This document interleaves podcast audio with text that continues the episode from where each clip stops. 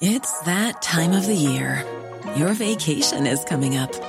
You can already hear the beach waves, feel the warm breeze, relax, and think about work. You really, really want it all to work out while you're away. Monday.com gives you and the team that peace of mind. When all work is on one platform and everyone's in sync, things just flow wherever you are. Tap the banner to go to Monday.com.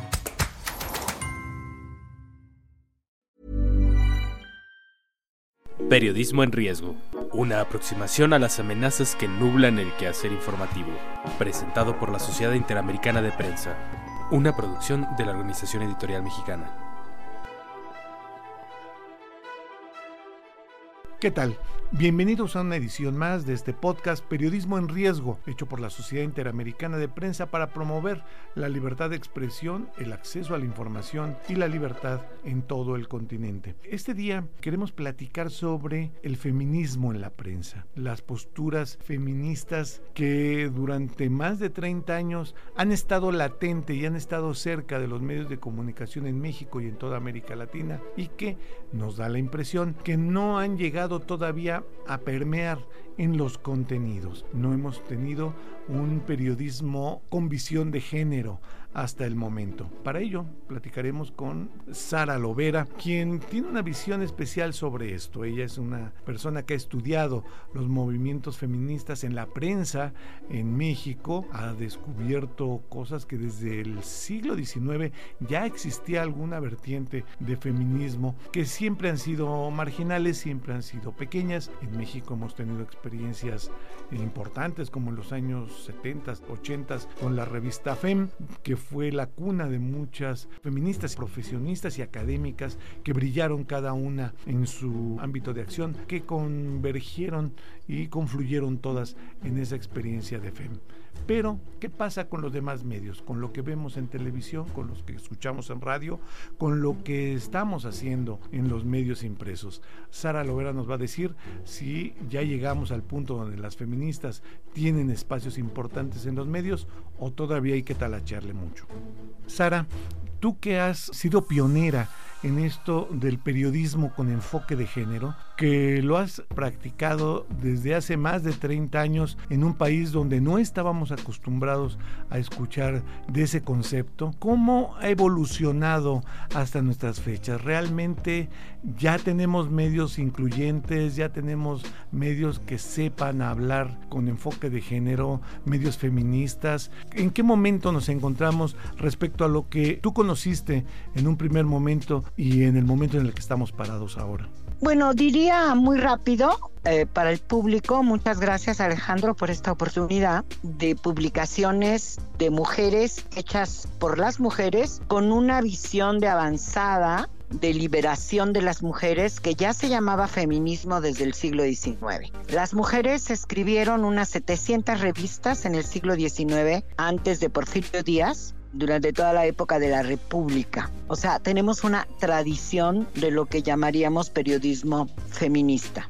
Es cierto que después hay un paréntesis de algunas décadas cuando nació el periodismo comercial, cuando la noticia se vuelve mercancía en ese momento que son nuestros periódicos contemporáneos, las mujeres fueron arrinconadas como periodistas a lo que yo llamo la cocina del periodismo, que era la sección de sociales, y desaparecen los espacios que habían ganado las periodistas feministas de casi un siglo antes. En dos sentidos pierden ese espacio. Por un lado que no se tratan asuntos de las mujeres como se trataban en aquellas revistas, pero incluso en el Diario del Hogar o en el Imparcial, que fueron periódicos de la época de la Revolución Mexicana sino que además las periodistas ejecutoras del hacer de las noticias también fueron arrinconadas. Van a pasar muchos años hasta más o menos 1958 que nació la revista Mujer por una de las periodistas de Chiapas más connotadas, en donde se empezó a documentar cómo se fue adquiriendo el voto y algunas otras cosas en donde intervenían las mujeres y también algunos discursos de las mujeres. Después, en los años 70, nació la revista FEM,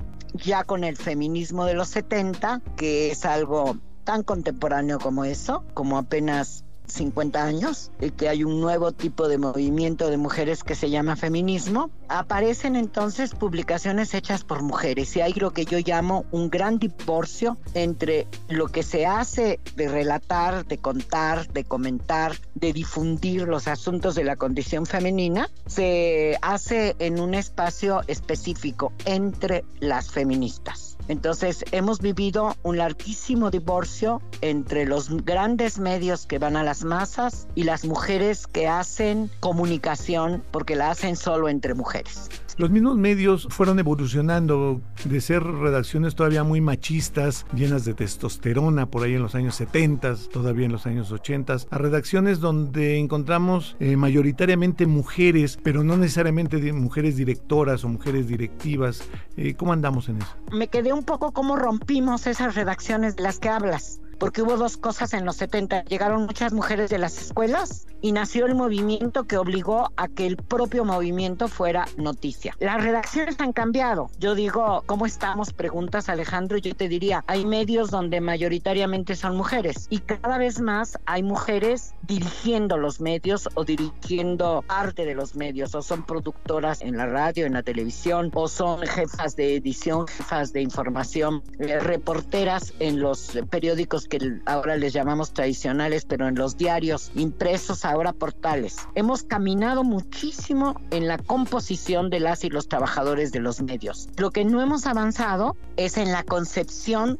de lo que son las noticias desde la perspectiva de género por donde empezaste, Alejandro. No hay una perspectiva desde el respeto de los derechos humanos de las mujeres. Es muy poco. Han evolucionado los medios porque llegaron las mujeres, pero las mujeres no aprenden a ser mujeres ni conocen de género, o sea, son periodistas iguales que los hombres ya sea en posiciones directivas o en posiciones de reporteras o de investigadoras de los medios. Entonces no miran a las mujeres.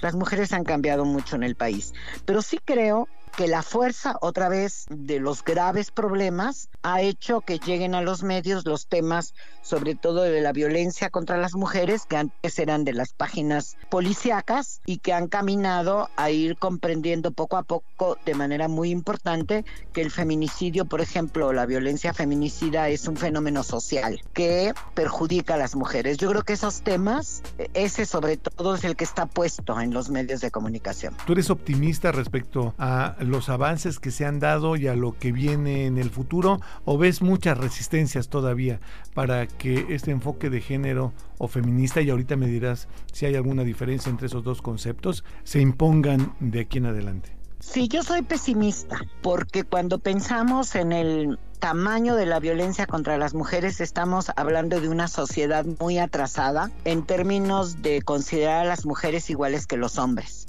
aunque tenemos todas las leyes que garantizan el ejercicio de los derechos humanos, todos por todas las mexicanas con todas las leyes nacionales, algo que se sabe muy poco y menos se defiende o se utiliza para defenderse las mujeres. Entonces tenemos un problema muy grave que es ideológico, donde todavía nos siguen viendo como adicionales y como aquellas mujeres del siglo XIX que eran el agregado en una familia. Uno puede escuchar a los locutores de radio diciendo las mismas cosas que se decían en el siglo XIX, o sorprendidos y asustados, ¿será capaz una mujer de ser buena política o candidata a la presidencia? Son preguntas como muy atrasadas, ¿no? Porque no hay una comprensión de que las mujeres cambiaron. Soy pesimista porque hay muy pocos medios de comunicación interesados en aprender en acceder, en entender de qué estamos hablando. Entonces las noticias eh, se vuelven amarillistas, bueno,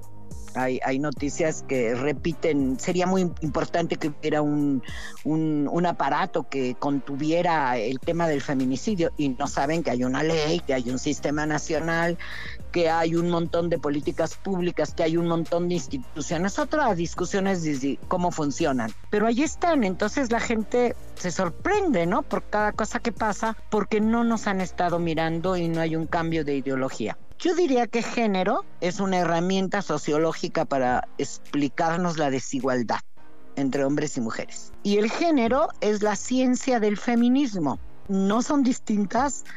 A veces yo hasta me río cuando hablo con gente en talleres o en espacios o en conferencias y les digo, pues les tengo una mala noticia. Género es la ciencia del feminismo porque es el instrumento sociológico que explica la desigualdad.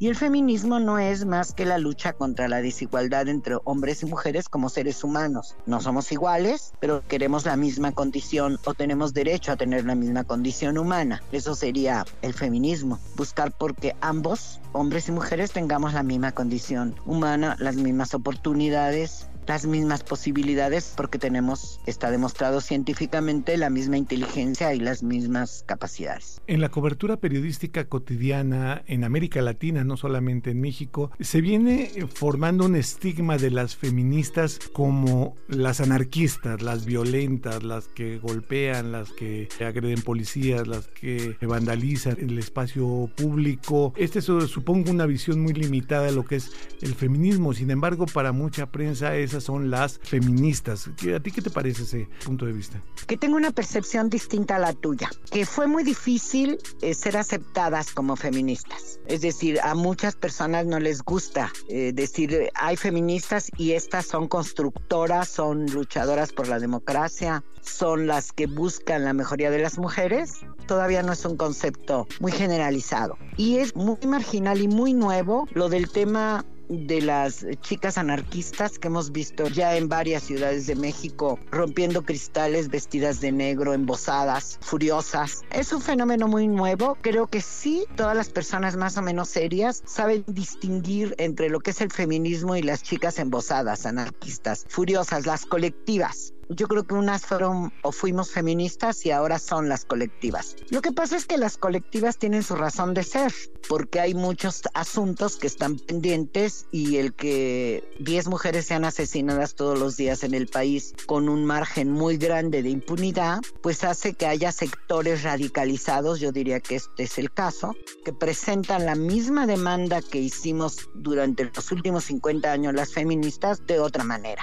Y eso sucede cuando hay una negativa muy grande, hay una barrera, a veces invisible, donde no puedes pasar. Eso hicieron las inglesas pidiendo el voto en 1928. Le pusieron una bomba al primer ministro porque nadie hace caso para darle el voto. Ahora nos parece eso absolutamente viejo, ¿no? Porque es normal que, que, las mujeres vayamos a votar y voten por nosotras. Pero en esos tiempos las sufragistas no conseguían el voto, habían hecho muchísimas marchas, habían luchado 18 años y ya desesperadas una generación distinta a la que inicia la lucha acaba poniéndole una bomba a la casa del primer ministro. Entonces yo creo que por fortuna, dado que nunca nos han visto los medios de comunicación, ni siquiera hay esta posibilidad de decir antes eran buenas y estas no son feministas y estas sí son. Yo creo que está muy confuso todo todavía. ¿Qué hacer, Sara? ¿Cómo nos educamos todos, hombres y mujeres, incluidas esas mujeres que tú mencionas que piensan como hombre a la hora de hacer un periódico o de cubrir la noticia? ¿Necesitamos cursos? ¿Cómo nos sensibilizamos ante estas miradas de mujer? Mira, yo creo que hay que escuchar un par de cosas. A veces las feministas antiguas como yo o jóvenes como las colectivas escriben documentos pero no los leen tienen sus portales, tienen sus redes sociales donde explican qué pasa. Y entonces como que no lo leemos. Lo que creo que necesitamos es una revolución cultural. Creo que es muy importante que los medios serios se preocupen por entender de qué se trata y empecemos a ensayar otra manera de contar las cosas. Creo que se puede. Creo que ninguna maestría en género del Colegio de México sirve si no hay una voluntad en el individuo, en el grupo, en el colectivo por cambiar. Creo que no hay que hacer mucho esfuerzo, sino entender que somos seres humanos, los hombres y las mujeres iguales, que tenemos las mismas posibilidades y que requerimos el mismo respeto y los mismos derechos. Yo creo que los medios de comunicación tienen que hacer un equilibrio entre algo que todos aprendimos estudiando y haciendo periodismo, que es la nota y que es un poco lo que vende, lo amarillo, lo necesario, lo urgente, lo espectacular, lo más nuevo y atemperarnos un poco. El no puede ser noticia la muerte de las mujeres si no explicamos por qué es esa muerte o ese asesinato, ese crimen contra las mujeres. Tenemos que tomar un poco de aire, nos ha costado trabajo explicar los derechos humanos también, nos ha costado trabajo hablar de las diversidades, de las diversidades sociales y de las diversidades sexuales, porque seguimos pensando como en el siglo XIX, y no lo digo ni como bueno ni como malo, es así, tenemos que hacer una revolución en el sistema educativo nacional, sin el cual no podemos y trabajar mucho con los y las individuos, porque hay alguien que permite, soporta que maten 10 mujeres diarias y no se pregunta por qué. Y tendría que preguntárselo, ¿no? Mucho que pensar, Sara. Vamos a, a, seguir con este tema desde la Sociedad Interamericana de Prensa para darle seguimiento en todo el continente. Te agradecemos mucho que nos hayas tomado esta llamada. Hacia la construcción de un periodismo no sexista. CIMAC, 2011. La introducción de la perspectiva de género en la información es una innovadora manera de mirar, de interpretar la realidad con otros ojos y de hacer posible que aparezcan distintas visiones del mundo. Permite que los medios de comunicación presenten a las mujeres como seres creativos, agentes principales, contribuyentes y beneficiarias del proceso de desarrollo, fomentando la idea de que los estereotipos sexistas son discriminatorios, degradantes y ofensivos, y ayuda a que se abstengan de mostrarlas como seres inferiores, de explotarlas como objeto sexual y bien de consumo. Y en efecto, mucho que pensar nos deja Sara de esta evolución del periodismo con enfoque de género o del feminismo haciendo prensa o de los contenidos que hablan sobre la mujer. En fin, esta es una discusión no solamente de México, sino de América Latina y seguramente de todo el mundo. Y Sara Lovera, pues ha sido una de las periodistas que comenzó esa discusión en nuestro país y ahí la lleva, ahí vamos adelante con ella. Pues muchas gracias por habernos acompañado en esta edición más de Periodismo en Riesgo, un podcast de la Sociedad Interamericana de Prensa. Por favor, escuche toda la serie que tenemos porque son temas intemporales, son temas de nicho muy ligados a la libertad de expresión y al acceso a la misma en todo el continente. También escuche la diversa cantidad de contenidos que tenemos en la Organización Editorial Mexicana, desde donde se hace en la Ciudad de México esta edición. Recuerde, entre a nuestra cuenta de Twitter, arroba podcastom, para que vea toda la oferta que tenemos de informativos como este en temas políticos, económicos, latinoamericanos, mundiales, pero también de entretenimiento, también de cocina. Y hoy le quiero recomendar que escuche el que se llama Es en serie Siempre son pláticas muy deliciosas entre Alexandra Bretón y Rosalinda Palomeque sobre lo que las nuevas plataformas Netflix, Apple TV, Disney, en fin, tienen para nosotros en las series de televisión. Escúchelo en podcast OM es en serie. También, si usted tiene algo que comentarnos, háganos llegar sus opiniones a, nuestro correo podcast arroba oem.com MX. Muchas gracias, yo soy Alejandro Jiménez y nos escuchamos en el próximo capítulo de esta serie. Esta es una producción de la Organización Editorial Mexicana.